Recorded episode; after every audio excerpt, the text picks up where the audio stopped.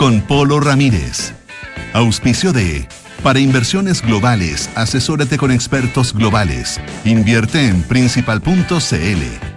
Hotel Termas Chillán. Renault Arcana. Y en la Universidad San Sebastián, nuestra misión es educar en la razón, la verdad y la virtud. uss.cl. Duna. Sonidos de tu mundo.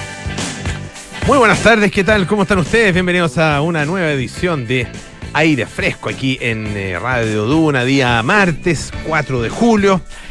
Estamos en el 89.7 en Santiago, 104.1 en Valparaíso, 90.1 en Concepción, 99.7 en Puerto Montt. También estamos en el canal 665 de BTR. Pueden escucharnos a través de nuestra aplicación Radio Duna o entrando a duna.cl donde encuentran toda nuestra programación, las noticias actualizadas permanentemente y también nuestros podcasts, al igual que en Apple Podcast, Spotify y las principales plataformas de podcast. Em, tenemos hoy día un programa bien interesante. Eh, tenemos, como siempre, nuestra sección Figura y Fondo con César Gable. Nos vamos a hablar de arte, por supuesto. Em, también vamos a hablar de, de las bolsas plásticas y particularmente de la ley de plástico. Em, todo lo que tiene que ver con eh, los plásticos de, único uso o de un solo uso. Ah, ustedes saben que hay legislación al respecto y ayer se conmemoró el Día Internacional Libre de eh, Bolsas Plásticas, una fecha que busca tomar, eh, hacer conciencia en, en, relación con la reducción del consumo ah, y del problema medioambiental ah, que tiene esta, la utilización de estas bolsas plásticas. Vamos a estar con, conversando con Alberto eh, Contardos Feir, que es fundador de Empaque Sustentable ah, y experto también en eh, esta materia. Y además eh, vamos a hablar sobre una noticia que probablemente ustedes vieron, escucharon y que llamó mucho la atención, porque tiene que ver con la creación de embriones, o de modelos de embriones más bien, sin la participación de, em, de ni de esperma ni de óvulos exclusiva embriones que fueron desarrollados a partir de células madres. Ah, eh, es un, desarrollo bien eh, impresionante que abre, bueno, muchas perspectivas eh, y también muchas preguntas ah, en relación con eh, lo que puede significar, em, que tiene mu mucha relación con estudios de infertilidad y podría servir justamente para eso, pero también tiene, por supuesto, otras derivaciones. Vamos a estar conversando acerca de esto con Cristian Hernández, que es director de negocios de la Fundación Ciencia y Vida. Estaremos junto a Pancho Lavena, como todos los martes, hablando de ciencia. Perdón. Eh, a ver, bueno, hay harto que, harto que comentar de, de lo que está ocurriendo en, eh, en eh, la política, eh, pero para qué mandar. La verdad que de alguna forma estamos un poquito a la espera. Eh, está todos mirando, todos mirando al presidente en este momento. De hecho, está hablando, está hablando hace muy poquitos momentos el presidente, pero claro, está en una declaración conjunta con el presidente italiano. Así que probablemente no va a hacer ningún eh, anuncio. De esos anuncios que algunos esperan y anuncios eh, por los cuales algunos otros están presionando. Y tiene que ver con eh, ministros de Estado, particularmente ministro de Vivienda, Carlos Montes, y el ministro de Desarrollo Social y Familia, eh, el ministro Giorgio Jackson. Eh, ya no solo desde la oposición están pidiendo su salida, sino que también de algunos parlamentarios, en particular de eh, partidos de gobierno, también están pidiendo esa salida. La presión eh, ya es gigantesca. Eh, la pregunta es si están los dos amarrados, digamos, uno al otro, de alguna forma, eh, si el presidente va a tomar eventualmente decisiones eh, independientes con respecto a ellos, ¿ah? uno por lo que está pasando el Ministerio de Vivienda y otro por lo que por, porque eso que está pasando el Ministerio de Vivienda tiene que ver con eh, eh Revolución Democrática, el partido fundado por George Jackson, ¿ah? todo, todo está vinculado con eso.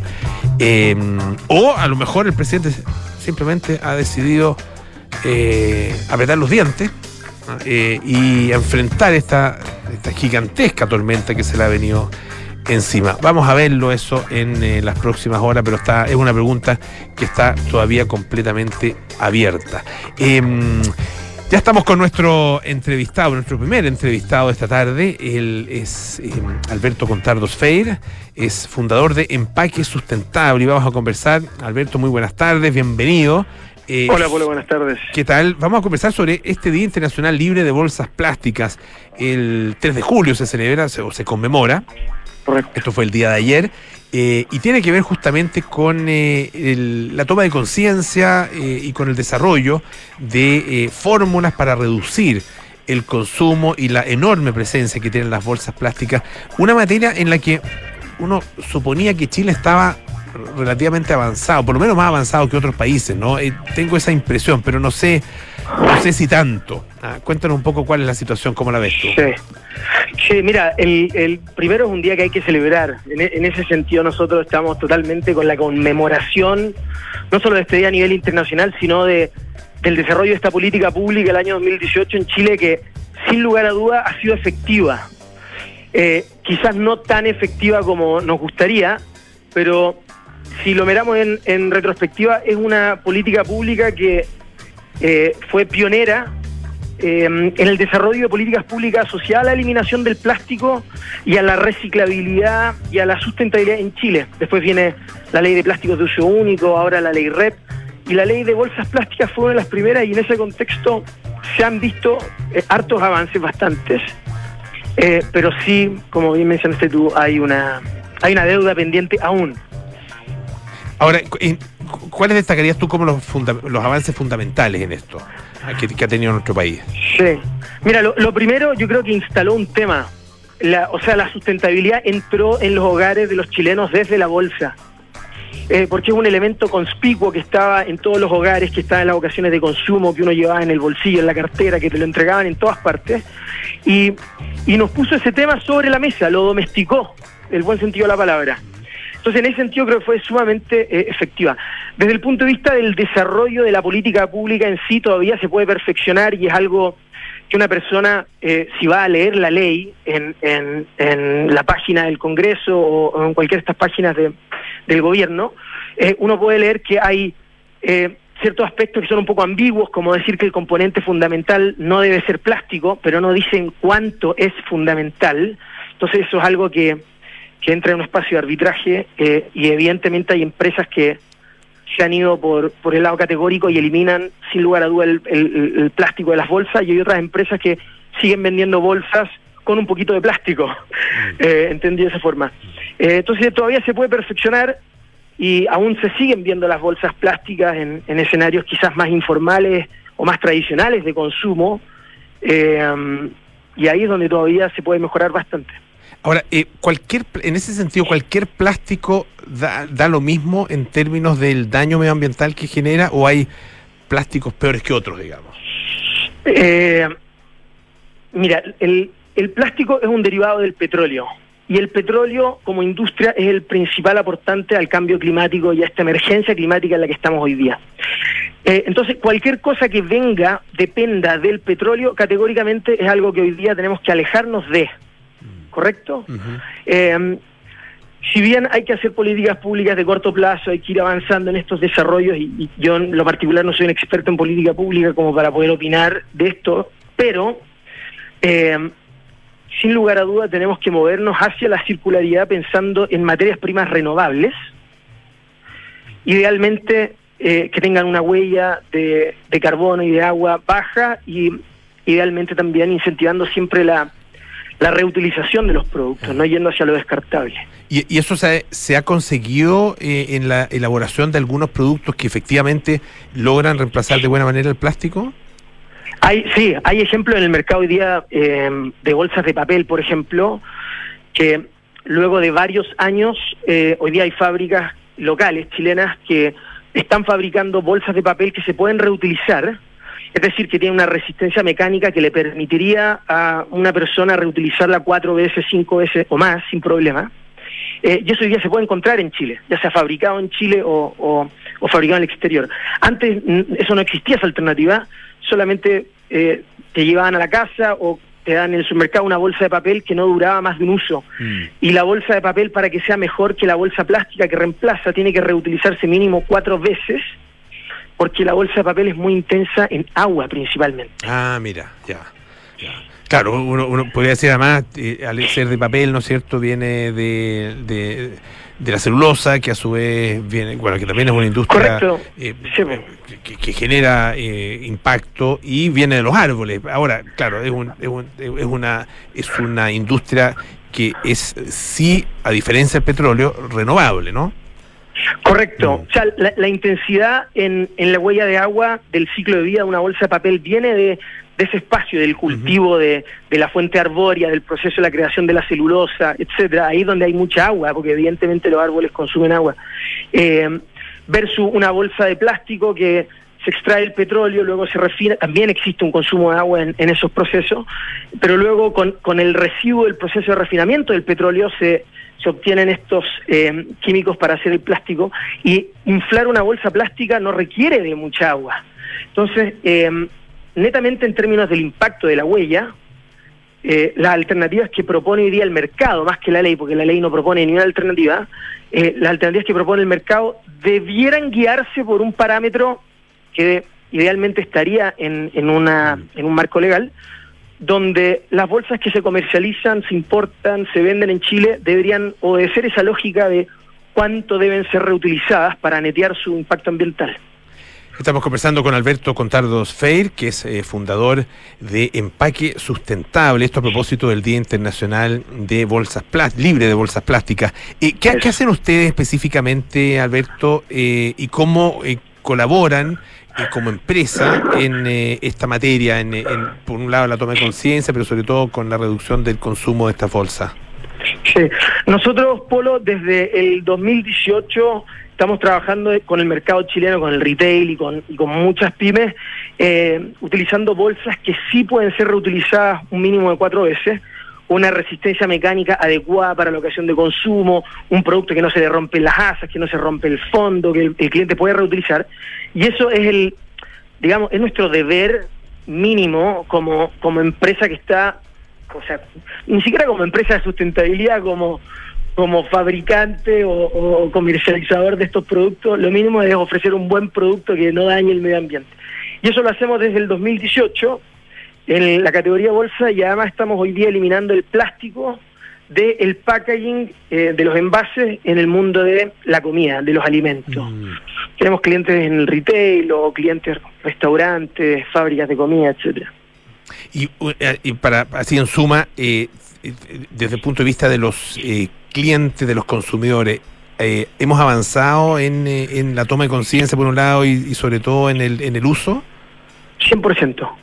Ya, ah, ya. sí, 100%, te, pero te lo aseguro que si hacemos una encuesta en, en Ahumada con huérfano o en cualquier lugar de Chile le preguntamos a las personas si prefieren consumir sustentable o no, si prefieren un envase que no tenga plástico versus uno que esté hecho de cartulina o de otro tipo de materiales, te aseguro que el 100% se va a ir por algo que sea más sustentable porque la sustentabilidad es algo natural para las personas, como que no hay que enseñarle a alguien a cuidar la naturaleza, eh, es algo que viene con nosotros, lo, lo, traen los niños, ahí, es evidente. Entonces hoy día todos estos movimientos, empresas como nosotros que innovan en este espacio y toda esta política pública lo que hace es generar una corrección finalmente en algo que es tan natural como el cuidado con la naturaleza, valga la redundancia. Perfecto, Alberto Contardos Fey, fundador de Empaque Sustentable. Muchísimas gracias por estar esta tarde acá en Radio Duna. Que esté muy bien. Un gusto, Polo. Buenas tardes. Oye, em, el otro tema, esta es una historia breve, o sea, no es tan breve, pero la voy a tratar de hacer breve, es que es muy buena. Eh, ¿Conocen el concepto de ámbar gris? Si leyeron Moby Dick, recordarán el ámbar gris. Eh, yo la, verdad no sabía cómo se formaba el ámbar gris, ¿ah? pero es una es un, eh, un elemento, ¿ah? eh, no, es un, no, es un, órgano, ¿ah? pero sí es un elemento que desarrollan em, los, las ballenas, los cachalotes específicamente, al comer al comer, al alimentarse, comen muchos calamares, muchas, muchas, muchos tipos de calamares, digamos, lo que llaman sepias también, Ah, eh, la mayoría de los cuales no pueden ser digeridos ah, y son vomitados. Eh, pero una parte se queda. y con el paso de los años se van acumulando y se unen al intestino de la ballena y forman lo que se conoce como el ámbar gris, em, que tiene un aroma muy característico, pero sobre todo eh, contiene un elemento que se llama eh, ambreína, ah, que es un alcohol inodoro ah, que tiene una importancia muy grande para los perfumistas porque prolonga la vida de las esencias. Ah, eh, y por eso, bueno, se, utiliza tanto, ¿no es cierto? Y se utilizaba eh, tanto en, su momento y era uno una de, de los tesoros ah, que, em, se, que se encontraban en las ballenas. Ah, y por lo mismo se cazaban, bueno, era, era parte, digamos, de, la, de, la, de las razones por las cuales se cazaban muchas ballenas. Y, eh, bueno, en Moby Dick se habla mucho ahí de, del ambargrillo. Imagino que Moby Dick, al ser cachalote tan grande, ¿no es cierto?, tan gigantesco de haber tenido un ambargrillo, nunca se supo, pero bueno, no les voy a contar el final del libro. Eh, bueno, el, en una playa de La Palma, en, Canarias, se encontró un cachalote muerto. Eh, y bueno, eh, finalmente lo, interesante de esto es que el director del Instituto de Sanidad y Sanidad Animal y Seguridad Alimentaria de la Universidad de La Palma, que em, trató de bueno, conocer, ¿no es cierto?, por qué había muerto esta ballena, este cachalote. Y finalmente encuentra algo duro, muy duro y muy pesado, ¿ah? eh, pegado a esta mm, a una parte del intestino, una especie de piedra, unos 50, 60 centímetros, ¿ah? que pesaba alrededor de 10 kilos. Ah, em, dice, claro, las olas bañaban a la ballena, todos me miraban cuando volvía a la playa, pero no sabían qué es lo que tenía en las manos, que se veía bien asquerosillo, para que iba a andar con cosas, hay fotografía de eso, se ve bien asqueroso, pero no sabían que era ámbar gris. Ah, em, esta sustancia conocida como el oro flotante, eh, el santo grial, tal como lo dice el diario The Guardian, eh, de los perfumistas durante siglos. Y fíjense que este trocito que él tenía en sus manos tiene un valor de unos 500 mil euros, unos 544 mil dólares, ah, o sea, más de medio millón de dólares. Em, en este, el, caso del ámbar gris muchas veces se encuentra flotando ah, eh, fuera de las ballenas, digamos, ah, porque las botan, pero en este caso había crecido mucho, rompió el intestino y aparentemente mató también a la ballena. Em, dice que este profesor, ah, eh, este investigador Antonio Fernández Rodríguez, ha realizado más de mil autopsias ah, eh, y dice que esta sepsis, efectivamente, o sea, la muerte, digamos, el envenenamiento de la ballena, se produjo a partir del ámbar gris. Ahora, están buscando comprador. Ah, eh, está prohibido, de hecho, el tráfico del ámbar gris en, muchas partes del mundo. En la, gran, en la mayor parte del mundo está prohibido también la caza de las ballenas. Em, de hecho, lo cuenta también esta nota. Em, una de sus muchas digresiones, Moby Dick, eh, habla efectivamente y le dedica un capítulo entero al ámbar gris que describe como suave, ceroso y tan altamente fragante y picante que se utiliza en la perfumería. ¿ah? Y que, imagínense, ¿qué se iban a imaginar los caballeros y las damas que utilizan estos refinados perfumes? Que eh, todo, particularmente la durabilidad de sus esencias, venía de las ingloriosas, dice, entrañas de una ballena enferma. ¿Qué tal? Vamos a escuchar un poco de música. Esto es Adele con Can I Get? Me a path to follow, and I'll tread any dangerous road. I will beg and I'll steal, I will borrow. If I can make, if I can make your heart my home. Throw me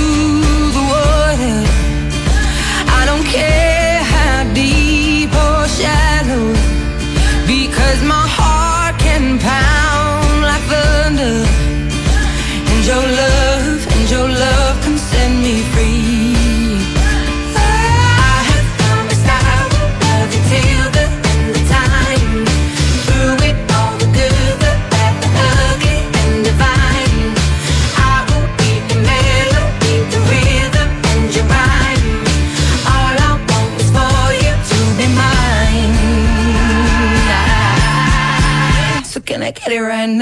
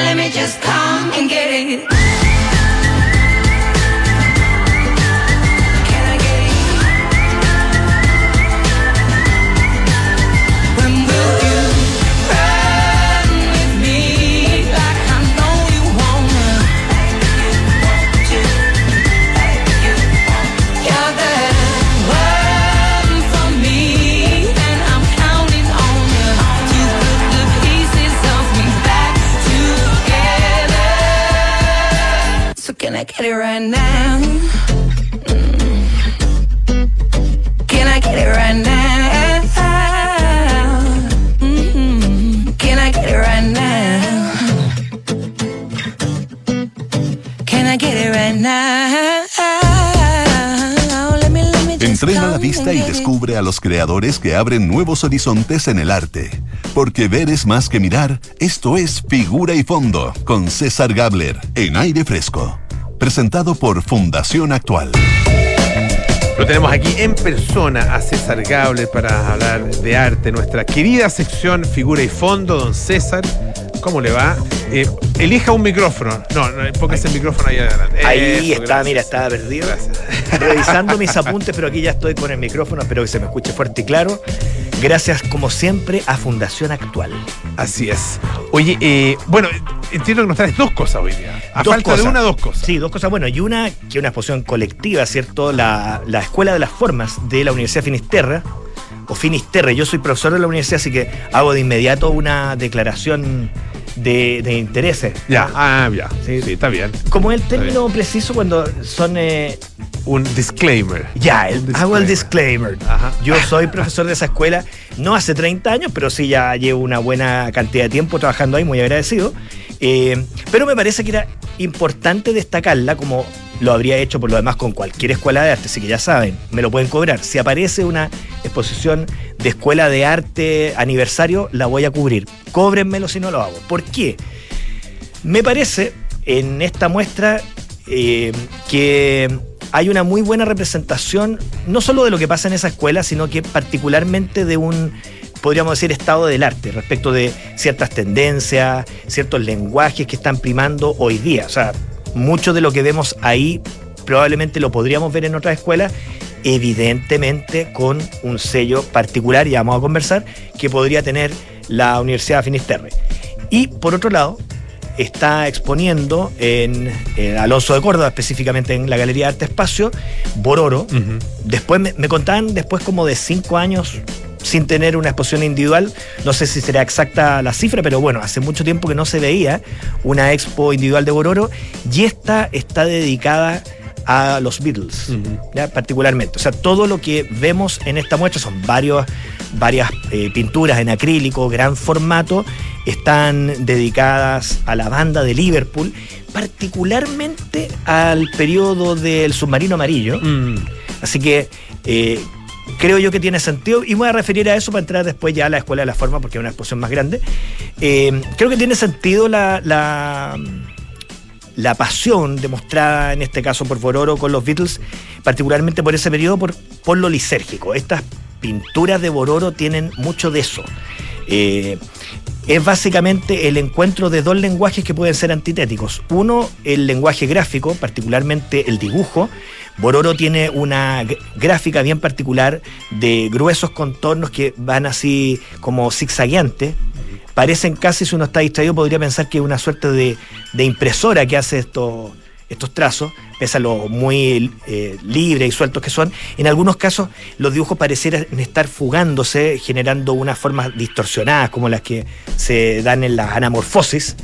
Eh, y esos dibujos en que se retrata con el lenguaje característico del artista, algo naif, expresionista, eh, a los propios Beatles, y uno puede reconocer, pese a que no son para nada realistas los dibujos, puede reconocer a George, a Ringo, a Paul, ¿ya?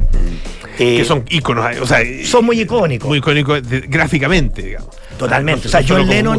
John Lennon ahí es muy claro dónde aparece. John Lennon uno lo puede dibujar en tres trazos, digamos. Sí, cuatro de hecho trazos, ¿no está es ese, ese retrato que hacían en, 30 mi- en 31 minutos de John Lennon y era un dibujo muy, muy malo y yo no sabía que era John O sea, Lennon. John Lennon, claro. Totalmente. Entonces, claro, John Lennon es muy, muy icónico y por lo tanto muy reconocible. Y de eso se aprovecha el artista y todo eso sumado a ciertas citas eh, en un lenguaje mucho más eh, descriptivo, eh, ilustrativo, que yo no le había visto particularmente a Bororo, citas a, la película, ¿cierto? A los dibujos de la película. eh, aparecen en, las pinturas y van siempre contrapunteándose, superponiéndose a estas chorreaduras de, pintura, eh, con las paletas más o menos usual en él, de colores contrastantes, vibrantes, ciertos verdes contra rojos, que se diluyen, casi como esa artesanía de batik o esas poleras de medio hippies, ¿no? Que tiene sentido también, el hippismo tiene una, un, un lenguaje gráfico muy particular en que la, la pintura de colores eh, vibrantes era una cu- cuestión bien, bien recurrente. Así que eso, una cuestión, podríamos decir, nostálgica, celebratoria del mundo de los Beatles, de su música, de lo que significó para una generación, está presente ahí. Hay que decir, con mucho éxito, prácticamente todos los cuadros tienen un puntito rojo que, como sabemos, señalan que las obras fueron vendidas, así que eh, no es usual ver eso en nuestra escena. Es verdad. Desde yo fui, creo que pasé por ahí por casualidad. Me han- había mucha gente, de hecho estaba Bororo. ah, eh, eh, lo tenemos invitado acá al programa, así que en, alguno, en algún momento lo vamos a tener. Eh, Ahí y- podrá desmentir todas las cosas que estamos comentando. Claro. eh, y, y ya está, o vendió o reservado. ¿no? Sí, no, aquí ya estaba todo vendido. Yo fui, ya estaba todo vendido. No Pero me pude comprar a mí- nada. a mí Yo me, me, me quería llevar un bororo para la casa. exposición, me gustó harto la exposición. Pero lo encontré, encontré una, una, una exposición, que- de- a ver, de, de esas, de esas propuestas artísticas que te dan como energía. Ah, Comparto, eh, que- eh, hay, hay energía. Más allá de que uno energía. sintonice o no con el lenguaje Sí, claro, sí, claro, hay claro. energía, hay, hay pasión, hay, Exacto. hay desborde. Eh, hay desborde. Y porque podría haber sido. eh, po- po- o sea, con un, una un tema tan potente como los Beatles, podría sido una especie de utilización simplemente, ¿no? Ah, eh, un, recu- un recurso para hacer una gracia. Claro. Pero no, aquí hay compromiso. Sí, y, Y hay- y y hay- se ve que es un tema que le resulta familiar y por Mm. lo tanto yo diría que en muchos casos ni siquiera recurrió a, a referencia, es como ya los tiene en Claro. su cabeza, aunque claro, uno ve eh, algunas imágenes que claramente se ve que consultó internet al menos para ver, por ejemplo, la estampa de, los- de los Beatles en Help, o sea, hay Mm. cosas bien concretas. Esa, esa propuesta de Bororo, eh, creo yo, es bien distinta en, en mucho sentido a lo que vemos en eh, la exposición La Escuela de la Forma, en el sentido que Instituto claramente... De las o- o en- Cen- Centro Cultural de las Claro, Condes. exacto, la Corporación Cultural de las Eso es. Condes, ¿cierto? En Apoquindo, porque claramente el discurso de, de Bororo es, como tú lo dices, un, eh, es- es expresivo, tiene que ver con, con una, una, podríamos decir, un compromiso emocional casi con lo que está eh, pintando. Y en cambio, en las obras que uno ve en la Escuela de las Formas, lo que hay pese a que hay obras que podrían sintonizar muy bien, pienso en los trabajos de Grace Wenrich, una pintura que hay muy expresiva, pero hay una cuestión mucho más eh, distanciada respecto de la utilización del lenguaje. Aun cuando se use muy expresivamente, claramente estamos en una época donde la utilización de la pintura o de cualquier lenguaje plástico implica por parte de los artistas tener mucha conciencia de lo que se ha hecho en el medio. Esta es una exposición, son, si mal no recuerdo, 50 obras. Ah, 55, 55, artistas, si no me equivoco. 55 artistas, ok. Eh, todos egresados de la Escuela de Arte de la Universidad de Finisterra. Exacto. En distintos momentos. Claro. Y aquí vamos con cosas que son eh, particulares decisiones del curador. En primer lugar, un curador argentino muy importante, Rodrigo Alonso, un curador de vasta trayectoria en Argentina, eh, que tomó la opción, que yo me parece bastante válida, de no hacer el intento de establecer cortes generacionales. Creo que es muy difícil hacer corte generacional y establecer que los nacidos entre tal o cual periodo tienen un lenguaje y una mm. sensibilidad particular. Hoy día estamos en un momento en que eventualmente hay mucho más puente de conexión eh, por afinidades estéticas que por cuestiones de orden generacional. Y puede ser, por ejemplo, que ya hablábamos de Bororo, que Bororo se encuentre muy a gusto con artistas sub 30. Y uno podría hacer una amalgama bastante coherente de artistas sub 30 con Bororo a partir de, por ejemplo, su interés por la iconografía pop, los Beatles versus otros artistas que trabajan con la música, a lo mejor música más contemporánea, pero la referencia pop está igual. Acá lo que hay es un intento, en algunas salas muy logrado, de establecer afinidades, podríamos decir, temáticas, estilísticas, iconográficas también. Y, por ejemplo, muy presente en yo diría en el conjunto de la, exposición, un lenguaje que tiende hacia lo abstracto, mm. hacia investigar la geometría, hacia investigar las posibilidades que tienen los materiales, como, una, como un medio no solamente de hacer que una obra se articule, sea visualmente atractiva, sino de decir cosas con la naturaleza de cada material. Eh, como de pronto eh, un, material como el metal, en conjunción con la cerámica, puede eh, transmitir una cierta tensión entre lo, ancestral, por ejemplo, versus la industria que nos rodea y, cosas de ese tipo. yo al ingresar, por ejemplo, hice un primer recorrido donde estaba muy presente la, geometría, Está, por ejemplo, la obra de Amalia Valdés con Alan Yaide, por poner un, ejemplo. Amalia Valdés hace unos dibujos sobre papel milimetrado que tienen mucha referencia al mundo precolombino y Alan Yaide al lado de ella hace unas pinturas que se basan en partidas de ajedrez y a partir de una suerte de traducción de las partidas de ajedrez llega a un resultado abstracto. Y en eso de las traducciones vemos un video de Catalina Bauer que hace un abecedario a partir de los movimientos corporales y ella está junto, ella expone un video y su video aparece junto a unas pinturas de Carolina Vilches en las cuales se ven a un grupo de mujeres de los años 40, de hecho las referencias son extraídas de la revista Life de los años 40, un grupo de mujeres haciendo gimnasia.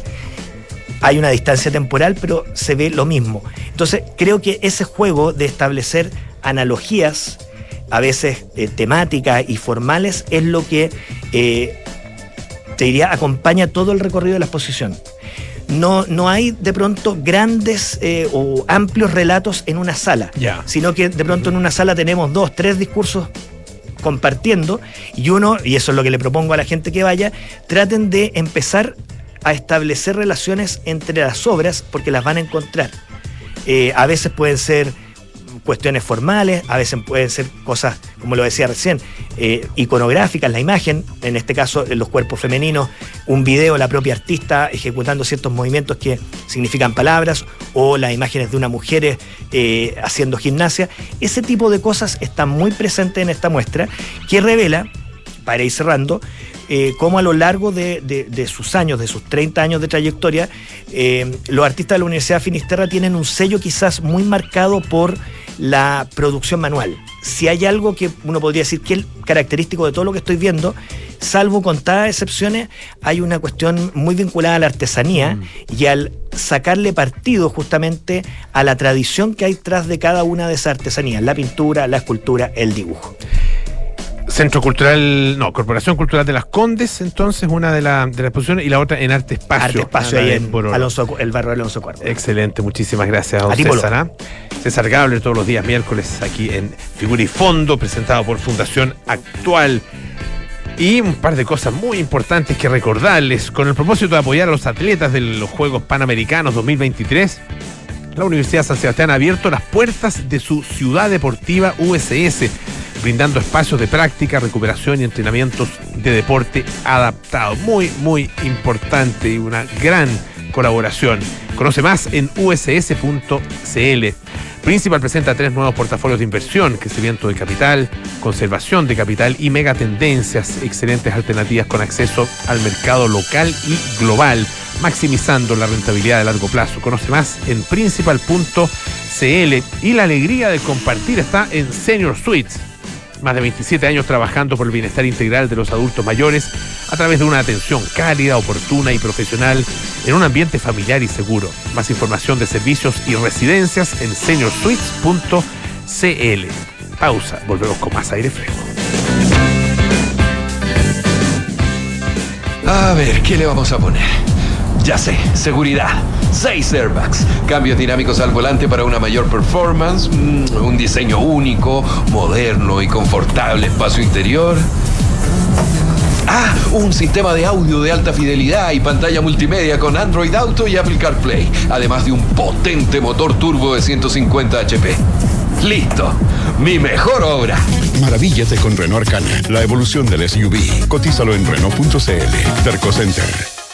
¿Eres un inversionista que busca maximizar resultados estando a la vanguardia de las tendencias de inversión? Principal presenta su portafolio de mega tendencias, que incorpora inversiones en sectores que están impactando en distintos ámbitos a la humanidad, integrando criterios de responsabilidad social y medioambiental. Da un paso hacia el futuro, maximizando la rentabilidad a largo plazo de la mano de una asesoría de primer nivel. Conoce más en principal.cl. Principal, expertos en nuestro mundo para que tú te enfoques en el tuyo. La rentabilidad o ganancia obtenida en el pasado por este fondo no garantiza que ella se repita en el futuro. Los valores de las cuotas de los fondos mutuos son variables. Si sueñas con unas vacaciones de invierno en medio de la nieve, actividades familiares y en un lugar increíble, sueñas con Hotel Termas Chillán. Hazle caso a tus sueños y prepara hoy mismo tus vacaciones de invierno con actividades de esquí, snowboard, trineos para niños y mucho más. Haz tu reserva en reservas@termaschillan.cl. Más información en www.termaschillan.cl. Con el propósito de apoyar a los atletas de los Juegos para Panamericanos 2023, la Universidad San Sebastián ha abierto las puertas de su ciudad deportiva USS. Junto a las distintas entidades deportivas de personas en situación de discapacidad, se han desarrollado espacios para la práctica y el entrenamiento de deportes adaptados y de recuperación y preparación de los atletas que participarán en la competencia. Conoce más en uss.cl. Universidad San Sebastián. Vocación por la excelencia. Enfrentar el cambio climático es tarea de todos. Duna, por un futuro más sostenible. Un nuevo estudio publicado en la revista científica Nature Communications advierte que el hielo marino del Ártico podría desaparecer durante los veranos a partir de la década de 2030 por culpa del cambio climático, que está impidiendo que se congele tanto como debería en época invernal y lo funde más rápidamente cuando llega el calor. Los mínimos de hielo en esta zona han ido descendiendo desde que comenzaron las mediciones en 1979. Según datos de la NASA basados en la observación de sus satélites, el hielo marino del Ártico de septiembre se reduce a un ritmo del 12,6% por década desde 1980. Si no tomamos las acciones para reducir las emisiones de gases de efecto invernadero de forma drástica, los expertos advierten que para el 2100 la región ártica estará libre de hielo durante casi medio año. Acciona, expertos en el desarrollo de infraestructuras para descarbonizar el planeta. Estás en aire fresco con Polo Ramírez. Estamos de vuelta aquí en aire fresco. Si estás con ganas de recorrer lugares donde pocas personas se atreven a ir, hazlo con Renault Arcana. Descubre el maravilloso diseño interior y exterior de Renault Arcana. Súbete a Renault Arcana, la evolución del SUV o SUV o SUV como ustedes quieran llamarlo. El invierno y las mejores actividades familiares en la nieve esperan por ti en Hotel Termas Chillán. Prepara hoy mismo tus mejores vacaciones de invierno en www.termaschillán.cl.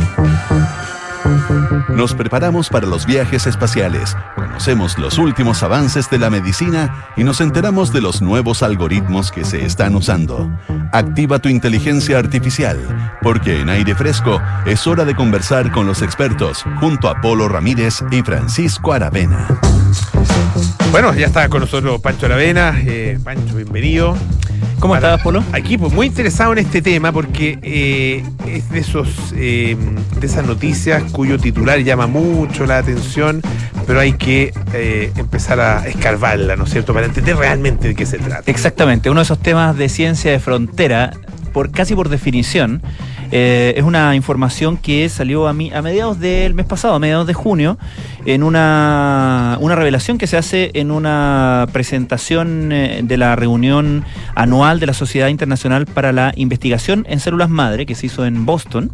Y ahí una investigadora eh, que se llama Magdalena Cernica Getz de la Universidad de Cambridge y del Instituto de Tecnología de California presentó un gran avance. La creación, el desarrollo de un modelo embrionario, es decir, de, podríamos decir, porque vamos a decir al, al tiro por qué no es, pero podríamos decir un embrión, ¿ya? Em, solo usando células madre. ¿Por qué no es un embrión? No es, al- no es, un- no es una célula efectivamente eh, donde haya participado en, en la creación un óvulo eh, y, un, eh, y un espermio. ¿Ya? Eh, es simplemente, o sea, simplemente digo entre comillas, ¿no?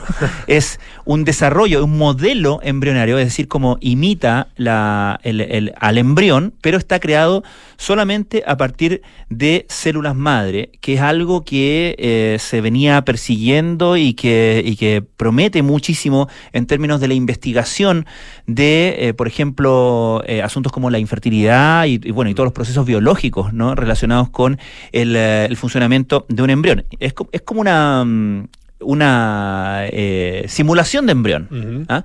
Pero científicamente es un paso muy, muy significativo. Eh, se- este anuncio se hizo cuando aún eh, no se había publicado, no sé si se habrá publicado desde entonces el artículo propiamente tal que da cuenta de este avance, pero de inmediato se disparó una conversación eh, sobre, eh, bueno, cómo debía manejarse un... em, un, un desarrollo de esta manera. Se aclaró, por ejemplo, que eh, no existe ninguna razón para pensar que estos eh, modelos embrionarios fueran, por ejemplo, capaces de desarrollarse en un útero. Es decir, no es que por crear un modelo embrionario con células madre creaste en un laboratorio un ser Un humano. ser humano, ya. ¿Ah? Ajá. Eh, es una aclaración, igual, igual vale la pena para, para aquellos botones de ciencia ficción que se disparan en la imaginación. Pero desde luego, como pasa con todos estos, estos avances, también es legítimo preguntarse, bueno, esto se logró ahora, pero esto mismo a lo mejor en 10 años más o en 5, no sé, se podría lograr efectivamente algo como, como esa idea. Bueno, para despejar un poco dudas y ver como los alcances que tiene esto, eh, decidimos llamar a un experto en innovación eh, científica, eh, además un muy buen comunicador de ciencia, el director de negocios de la Fundación Ciencia y Vida, Cristian Hernández. ¿Cómo estás, Cristian? ¿Cómo, ¿Cómo te va? Hola Pancho, hola Polo, ¿qué tal? Un gusto estar aquí. Muchísimas, muchísimas gracias por tomar nuestro nuestro preocupado llamado, no, no más que preocupado, expectante. ¿Qué te parece a ti? Llamado de en- emergencia. ¿Qué te parece a ti en, en primer lugar? Exacto. ¿Qué te pareció a ti en primer lugar esta, esta noticia? ¿Qué, qué representa en tu, en tu impresión? Es súper interesante. ¿eh? En realidad, esta idea se viene conversando hace mucho tiempo, años, quizás un poquito más de una década, eh, porque se entendía el potencial que existía. Uno podía tomar células no fertilizadas, ya sea pluripotenciales, o sea, que tienen el, potencial de convertirse en cualquier tejido, y darle señales bioquímicas para que se transformaran en un embrión o una especie como de modelo de embrión. en, en el, en el espacio técnico se habla de embrioide y estudiar fenómenos de los cuales no entendemos mucho, sobre todo el de la implantación de los huevos y cómo eso se convierte después en, en un ser vivo funcional. Y nadie podía hacerlo porque parte de ese espacio oscuro era no entender cuáles eran las secuencias de instrucciones químicas o bioquímicas que había que darle a las células. Y este investigador a la Universidad de Cambridge eh, consigue dar con la fórmula y genera unas células que se parecen mucho a las células de los embriones en los primeros días de vida. No son un embrión, no van a dar origen al corazón o un cerebro o un ser vivo. Eh, de hecho se hicieron pruebas incluso en monos para ver qué pasaba con las hembras que eran eh, implantadas con estos embrioides y el cuerpo de la hembra mona respondía como si estuviese en un embarazo, pero las células después no se transformaban en un monito. Hmm. Entonces estamos hablando de que tenemos un modelo donde no se usan embriones para estudiar sobre la embriología. Súper interesante y se abren miles de preguntas mucho más allá de la ciencia biológica propiamente tal. Y ahora este em- embroide, ¿no? Em- em- Embrioide. embrioide, Exacto. eh, se, se com- porque, claro, una cosa es que se parezca, pero se comporta también, es decir, tiene un desarrollo similar al de, al de un embrión. Excelente pregunta. Ahí estamos un poquito como antropo, no sé cómo decirlo, humanizando Ajá. el comportamiento de las células. Ajá. Em, la verdad es que no, mm, no, no se comporta como un embrión. Lo que ocurre es que mm, hay, hay dos procesos así como muy distintos. Uno es qué le pasa a estas células antes de implantarse en el útero y después qué le pasa una vez implantado.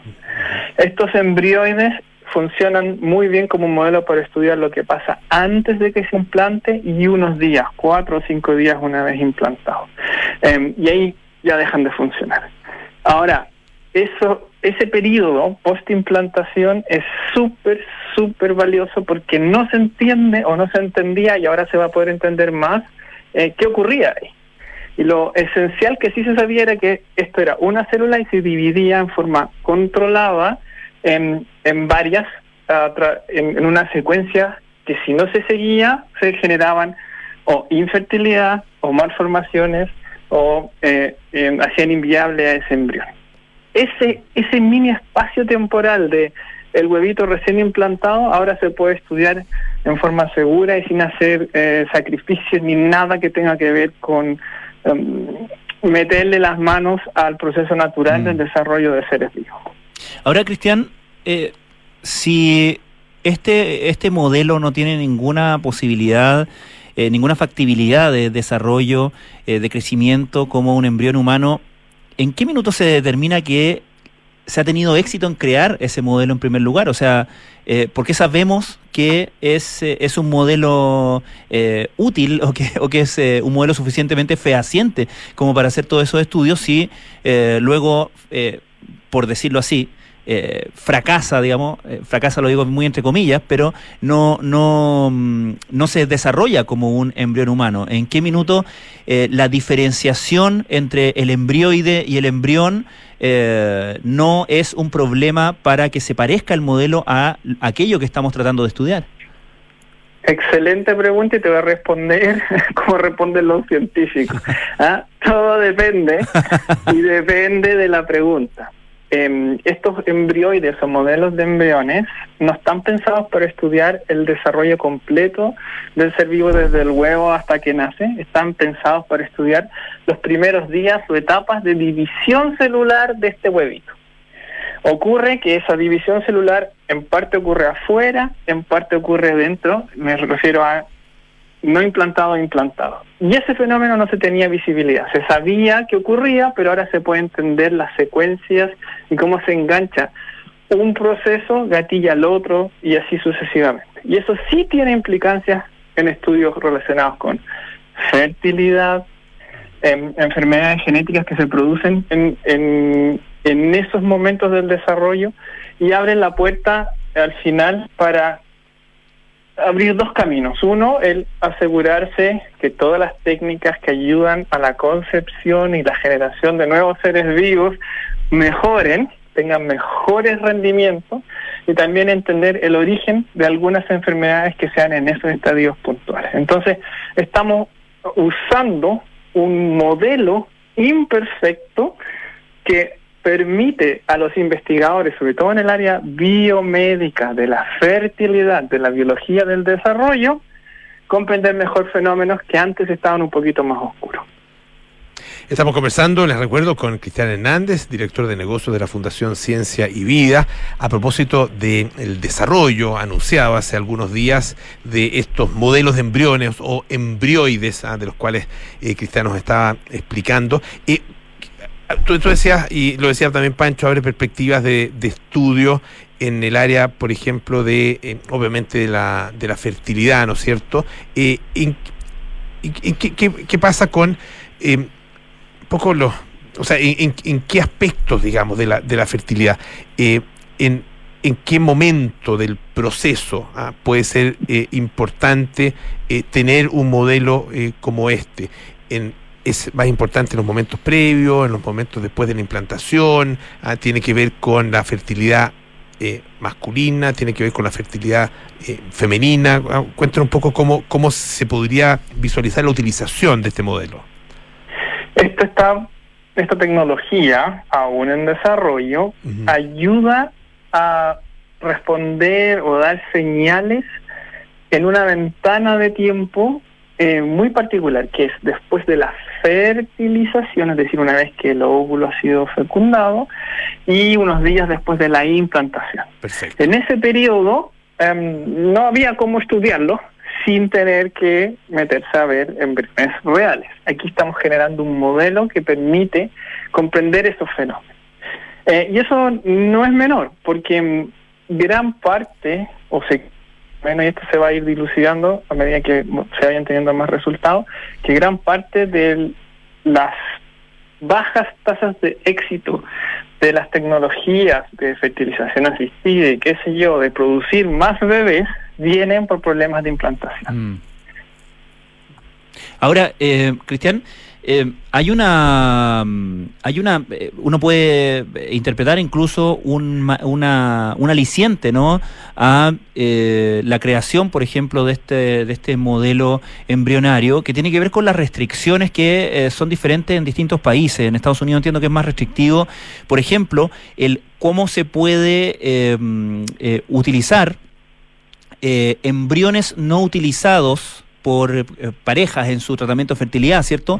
Para investigación científica. Eso ha sido materia de controversia en Estados Unidos. De hecho, ha habido eh, eh, medidas más desde el mundo conservador que le han retirado la, el, el, apoyo estatal a proyectos científicos que tienen que ver con eso. En fin, ha sido siempre controversial porque empieza ahí la discusión más, si se quiere, religiosa o teológica, ¿cierto? Respecto o de... Ética. Que, o ética, claro, de, claro. de respecto de que es una que es una vida humana. Eh, y te quería preguntar al respecto, eh, ¿cuáles son en este minuto como justamente las salvaguardas consensuadas que existen en el mundo científico para este tipo de investigación y particularmente qué es el, lo que se llama la raya primitiva, el primitive streak, sí. que es como el, el, el, el, umbral a partir del cual no se puede eh, manipular, eh, entiendo, en, según las reglas la, la eh, consensuadas, la línea roja, un, un embrión humano.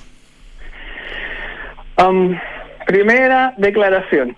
Todo lo que les voy a contar ahora se hizo previo al desarrollo de la tecnología sobre la cual estamos hablando. Claro. Entonces, lo más probable es que estas directrices se van a ajustar ahora que se asimilen estos desarrollos tecnológicos. La, el consenso universal, la recomendación que existe a nivel global que no se aplica en todos los lugares por igual, dice, si usted va a hacer estudios en biología del desarrollo, en estados embrionarios, independiente de a dónde vengan las células que usted está estudiando, que va a ver si se implantan o no, los puede estudiar en el laboratorio hasta 14 días de ocurrida el evento de fertilidad. Después de esos 14 días, no puede seguir trabajando. Y no puede seguir trabajando porque después de muchos años de discusión se llegó al consenso que al día 14 ese huevito fecundado ya tiene los primeros indicios a los cuales uno podría anclarse para decir aquí está empezando a manifestarse un ser vivo. ¿ya? Y de ahí para adelante entonces no se puede avanzar. Ahora bien, si nos damos cuenta, la misma regla no aplicaría 100% a esta tecnología, porque usa como línea de tiempo para gatillar el conteo de los 14 días desde el momento en que el huevo ha sido fertilizado. Ah, claro. Como la tecnología de los embrioides no pasa por fertilización, ¿cuándo cuentas el día cero? Y la pregunta está abierta. Ah, ¿Vale? Les aseguro que se va a encontrar algún algoritmo siguiendo en la presentación del programa para definir cuando ocurra tal fenómeno, eso se cuenta como el día cero, pasen los 14 días, tiene que detener su experimento. Perfecto. Cristian Hernández, director de negocio de la Fundación Ciencia y Vida. Desgraciadamente se nos acabó el tiempo. Muchísimas gracias por estar con nosotros y aclararnos todos estos conceptos. Un abrazo grande. Que esté muy bien. Encantado, un gusto estar con ustedes. Chao, chao. Gracias, Cristian. Nos vemos. Chao, Pancho. Que esté muy bien también. Un gusto. Uy, ya nos vamos rápidamente y nos juntamos mañana a las 6 de la tarde para más aire fresco. Chao, chao.